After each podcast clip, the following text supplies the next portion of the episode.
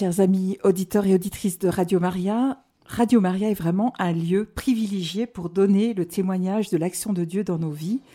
Ce n'est pas si facile de se lancer, mais savoir dire merci au Seigneur et témoigner à ses frères et sœurs de l'amour de Dieu qui se manifeste à travers sa providence, c'est vraiment une grâce, une bénédiction pour ceux qui témoignent et pour ceux qui écoutent. Jacques et Françoise ont osé franchir le pas.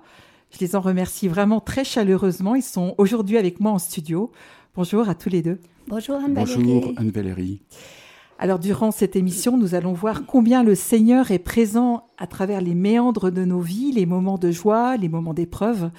Il est vraiment là, il nous manifeste sa tendresse, sa bonté par différentes, de différentes manières, que ce soit la charité fraternelle, la grâce des sacrements reçus. Eh bien, je vous laisse la parole. Eh bien, voilà, euh, on va vous dire en quelques mots comment la Providence a porté des fruits de confiance et d'espérance dans notre vie. Eh bien, euh, pour ma part, euh, quand j'étais enfant, je désirais du plus profond de mon cœur devenir un saint. J'avais été touché par la vie de Sainte Thérèse de Lisieux et de Dominique Savio. Ces saints avaient rejoint la soif de donner aussi ma vie pour le Seigneur, de me consacrer à lui. Or, durant toute mon enfance et mon adolescence, je nourrissais une grande timidité, presque névrotique, vis-à-vis de tous ceux qui m'entouraient, provoquant une grande solitude et un grand repli sur moi-même qui me faisait très mal. Vivant également un complexe d'infériorité auprès de tous ceux que je côtoyais, je ne savais finalement plus qui j'étais. Ce mal-être avait beaucoup perturbé ma scolarité, J'étais maltraité, moqué par les élèves durant les récréations et pendant les cours, humilié par les professeurs, incompris de la part de mes parents, et au fil de mes redoublements de classe, je finissais par devenir le plus âgé de tous les élèves des classes que je fréquentais. Durant toute cette période de ma vie, je me retrouvais le plus souvent seul dans ma chambre à pleurer, à me réfugier dans les chiffres, mais aussi à rêver. Rêver de partir avec le désir de m'éloigner de tout ce qui me faisait souffrir à l'école, principalement pour partir, à l'école principalement, oui, pour partir au désert comme Charles de Foucault, dont sa vie m'avait aussi beaucoup interpellé à cette époque. Mais je crois que le Seigneur n'était pas loin de moi. Comme dit le psalmiste dans la détresse, j'ai crié vers le Seigneur et lui m'a répondu. J'ai vraiment expérimenté dans ma chair cette phrase de la Bible. À 19 ans, j'entends parler de Thésée par un de mes cousins qui dit à ma famille Il y a des jeunes qui viennent de partout pour se rassembler, aller en église et vivre une rencontre avec le Christ. Tout de suite, je me dis intérieurement Il faut que j'aille là-bas. Plusieurs mois plus tard, alors que je gravissais la colline qui mène à ce village de Bourgogne, le Seigneur est venu me visiter de sa présence j'ai senti une grande émotion, une chaleur, une douceur, des larmes de bouleversement m'ont inondé les yeux et je me suis senti habité d'une présence dans l'intimité de mon cœur. Il ne m'a rien dit, mais j'ai senti que j'avais du prix à ses yeux, que ma vie avait un sens. Cette rencontre intérieure m'a bouleversé et m'a donné un nouvel aidant dans ma vie j'ai commencé à m'ouvrir aux autres et à sortir peu à peu de mon repliement sur moi, de ma dépression et de ma timidité, et voilà que j'ai eu envie d'ouvrir mon cœur aux pauvres, aux petits et aux laissés pour compte. Inutile de vous dire que lorsque je suis revenu à la maison, j'ai eu peur de revoir ma famille, car je me disais que je ne serais peut-être pas compris de mes parents et de mes frères et sœurs, et ce qui s'était passé pour moi, c'était une épreuve pour moi, mais je ne me suis pas découragé. Rapidement, je me suis mis au service de l'association des petits frères des pauvres, en allant visiter les personnes âgées, isolées chez elles et à l'hospice. Et au travers de ces visites, je découvrais le visage de Jésus, ce qui me donnait envie de mieux le connaître, de le fréquenter et de lui faire plus de place dans ma vie. Ce besoin de servir Jésus a été si fort que l'Esprit Saint s'est emparé de moi et j'ai eu l'idée d'orienter ma vie professionnelle dans le domaine social. Puis, plus tard, en accueillant avec ma future épouse, sous notre toit, des enfants abandonnés par leur famille, pour leur offrir une famille. Durant les années qui ont suivi mon séjour à Thésée, j'ai été habité du désir de rencontrer d'autres jeunes en fréquentant le mouvement des Focolaries, par exemple, puis les groupes de prière du renouveau charismatique. Cependant, je vivais au-dedans de moi avec un grand tiraillement intérieur, car entre-temps, de nouveaux traumatismes avaient submergé jusqu'à me perturber dans ma vie quotidienne et professionnelle. De ce fait, je pensais qu'en vivant en communauté, je serais soutenu par la prière des frères et sœurs, et c'est ainsi que j'ai vécu plusieurs expériences de vie communautaire issues du renouveau charismatique dans les années 1970. Malgré toutes ces expériences, je continuais à souffrir et être victime de cette écharde, comme parle saint Paul dans ses écrits.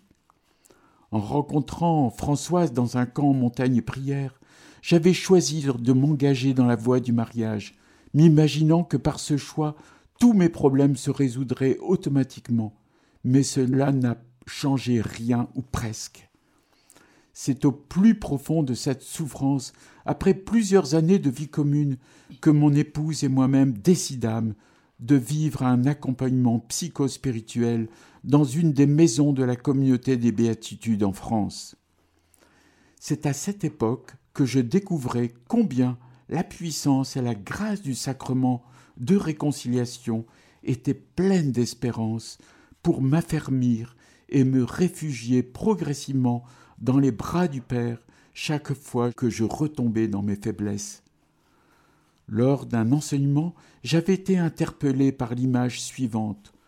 Notre cœur est comparable à une pierre qui, avec le temps et les effets de l'érosion, est sujet à de petites brisures intérieures pour donner un jour naissance à de véritables cassures.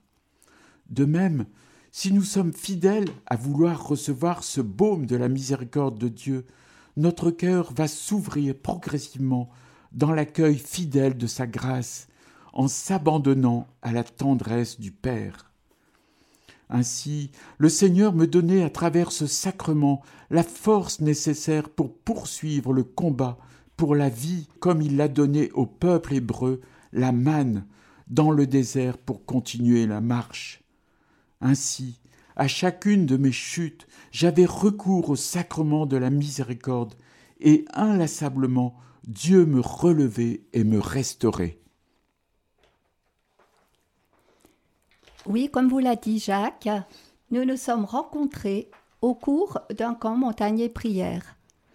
Cet amour réciproque nous a été donné providentiellement parmi les 25 jeunes présents entre 18 et 35 ans. Personnellement, je recherchais le contact avec un autre Jacques, mais sans succès. Or, à la fin du camp, nous partions dans la montagne chacun de notre côté en priant le Seigneur de nous faire connaître son appel. J'ai parlé à Jésus en lui disant que s'il voulait que je sois religieuse, je l'accepterais, mais que je préférais être mère de famille. Et c'est ce même jour que Jacques me déclara son amour, et je l'accueillis avec joie, dans la certitude que c'était la volonté du Seigneur. Cette certitude, ainsi que l'engagement de Dieu dans le sacrement du mariage, fut, est et restera toujours le roc sur lequel je m'appuie dans chaque difficulté. Vivre dans cette certitude d'être dans la volonté de Dieu me procure joie, bonheur, force, courage, persévérance et paix. Séparés par 500 kilomètres environ, nous nous sommes mariés trois mois après nos fiançailles, forts de notre foi en Dieu et sûrs que l'amour allait tout guérir et tout réparer. En effet, les séquelles de blessures de Jacques étaient graves et empêchaient une vie de couple épanouie. Bah, pourquoi alors avoir euh, choisi de nous marier? L'Esprit Saint avait déposé dans mon cœur un grand désir d'aimer.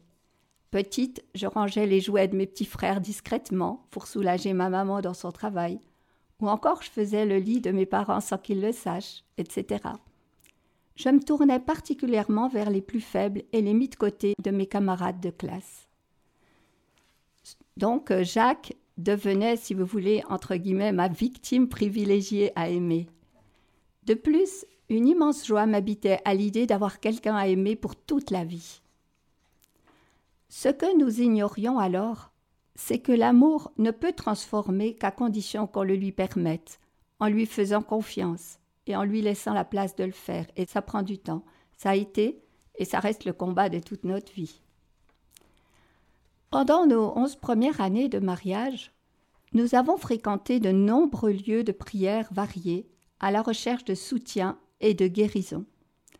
Il faut dire que régulièrement Jacques changeait de lieu de travail, chômage, déplacement, longue maladie, etc., et donc de lieu d'habitation. Jusqu'à aujourd'hui, j'ai compté 22 lieux différents. Mais la main du Seigneur était toujours posée sur nous. C'est ainsi qu'en 1986, en France, nous avons quitté le département des Yvelines, en région parisienne, car l'Esprit Saint nous a conduits à la communauté des Béatitudes dans le Tarn pour un séjour de guérison qui a duré un peu plus d'un an environ. De plus, la sélection parmi les nombreuses demandes en accueil se faisait devant Jésus-Christ au Saint-Sacrement dans la prière, et nous avons été choisis. À l'issue de ce séjour, Jacques proposa, en action de grâce, de vivre toutes deux un pèlerinage à Lourdes, environ 200 kilomètres. Nous voulions arriver là-bas le 25 mars pour la fête de l'Annonciation. Ce pèlerinage a été pour nous comme une illustration de comment le Seigneur allait s'y prendre avec nous dans les années à venir. Au départ du château Saint-Luc, lieu d'habitation où nous étions avec la communauté des béatitudes, notre premier lieu d'hébergement où nous étions attendus était chez des religieuses, qui le lendemain nous ont gracieusement préparé un pique-nique pour la route. C'est à cette première étape que nous nous sommes déchargés de quelques affaires trop encombrantes et jugées superflues. Deuxième jour, nous arrivions sac au dos à un certain endroit au milieu de la journée lorsqu'une voiture s'arrêta et la conductrice nous demanda où on allait et si on avait un endroit pour dormir. Comme on n'avait rien encore de prévu, on accepta son invitation à nous installer seuls dans sa maison, dont elle nous a indiqué le chemin pendant qu'elle-même travaillait toute la nuit. Quelle délicatesse du Seigneur Avec de plus son appel téléphonique providentiel pour nous informer que l'on pouvait se servir dans son congélateur. Nous n'avons jamais revu cette personne. C'est un peu comme un ange. Le jour suivant, tout en marchant, nous prions pour que le Seigneur nous fasse la grâce d'une Eucharistie. Vers 17-18 heures, nous arrivons dans un village en entendant les cloches sonner. C'était la seule messe de la semaine. À la fin de la messe, un monsieur vient vers nous nous demandant si on savait où dormir et nous a logés dans un confort inattendu chez lui. Le lendemain, il nous a avancé en voiture de quelques kilomètres pour nous éviter de marcher sur de grandes routes et il nous a offert 80 francs pour éviter de nous alourdir nos sacs à dos par de la nourriture. Puis, nous nous sommes finalement imaginé que le Seigneur, dans sa providence, allait s'y prendre de la même façon les jours suivants. Or, pour nos autres lieux d'hébergement, le Seigneur s'y est pris autrement. Pour l'un, nous avons sonné à une cure et le prêtre nous a logés dans une salle. Pour un autre, proche de Lourdes, nous avons trouvé un abri prévu pour les pèlerins, ouvert à tous, sans porte, mais alors dans une saleté répugnante. C'est pourquoi nous y avons renoncé et nous avons cherché une chambre d'hôte qui nous a coûté exactement les 80 francs qu'on avait reçu. Arrivés à Lourdes, nous avons accueilli la miséricorde du Seigneur à travers le sacrement de la réconciliation, car, comme vous l'imaginez, on a eu quand même des disputes en chemin. Et à notre retour au château Saint-Luc, nous avons appris que les frères et sœurs de la communauté avaient prié tous les jours pour nous. Après relecture de ce pèlerinage, nous comprenons qu'il est bon de s'alléger en se débarrassant du superflu, faire confiance, car le Seigneur s'occupe de nous. Parfois il agit avant nous, parfois à nous de lui demander le nécessaire, comme par exemple l'Eucharistie, et il répond concrètement. Parfois nous sommes conduits face aux pauvretés et à la misère du monde, comme cet abri du pèlerin, et à d'autres moments, nous sommes ramenés à nos pauvretés à nous et notre propre misère. et il nous fait alors découvrir et goûter à sa miséricorde pour repartir tout joyeux. Ces expériences, comme vous pouvez l'imaginer, nous les avons toutes revécues par la suite. Quelques mois avant notre arrivée en Suisse, j'étais en recherche d'un travail dans le domaine social et nous étions à Paris, mon épouse et moi-même, à une sorte de congrès qui rassemblait des employeurs chrétiens, mais aussi des employés. À l'époque, nous avions 11 ans de mariage et nous n'avions toujours pas d'enfants. Arrive le midi où nous devions faire la queue pour nous servir à manger.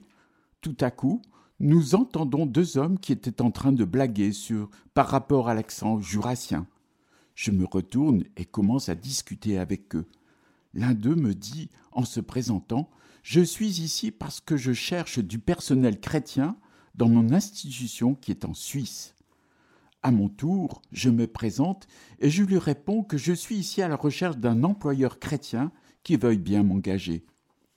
Le travail à faire me faisait terriblement peur parce que c'était un milieu que je connaissais pas du tout et qui en plus me renvoyait à une des périodes les plus douloureuses de ma vie, mais sur la pointe des pieds, j'ai quand même eu envie d'essayer, malgré mes craintes que je n'hésitais pas à partager avec ce futur patron.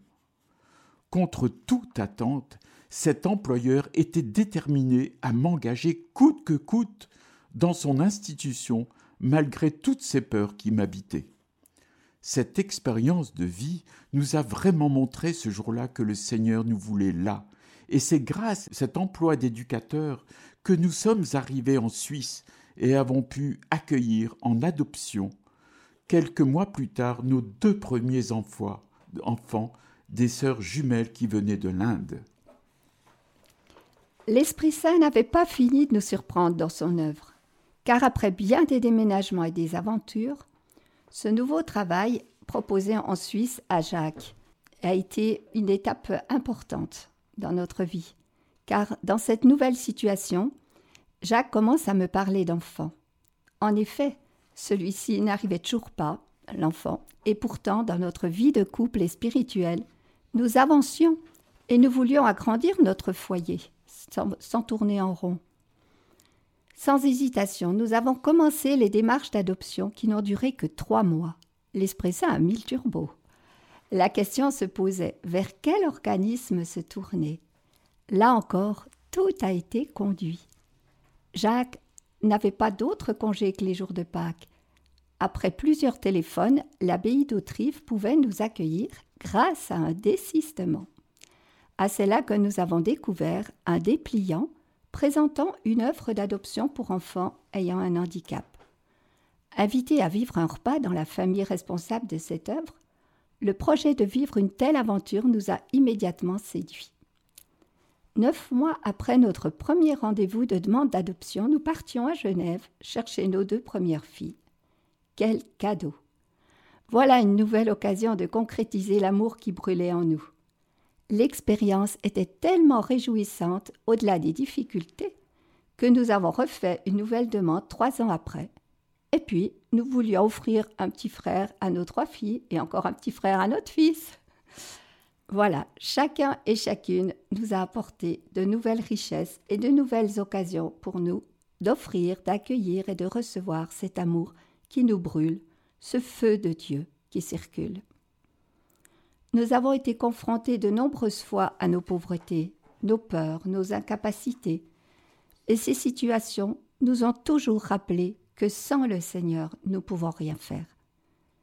À propos des preuves, l'une d'entre elles a été un cancer de l'ovaire qui m'a conduit à une première opération, suivie quelques semaines après d'une deuxième opération pour des adhérences, le tout suivi d'une chimiothérapie forte.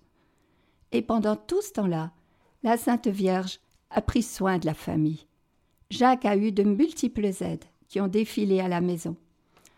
Et un couple d'amis a ouvert un compte spécial sur lequel une dizaine de personnes versaient une somme pour nous offrir une femme de ménage pendant deux années.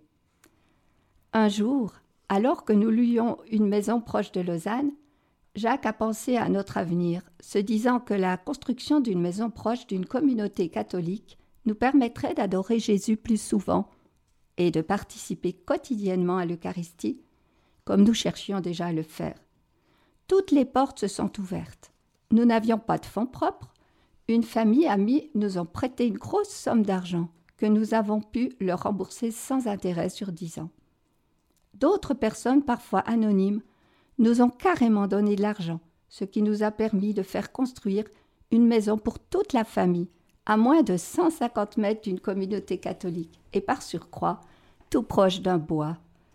Vraiment merveilleux, encore et toujours, Dieu a pourvu largement. Eh bien, que dire?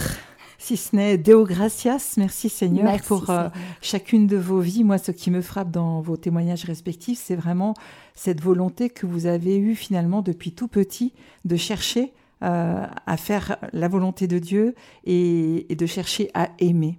Mm. Oui.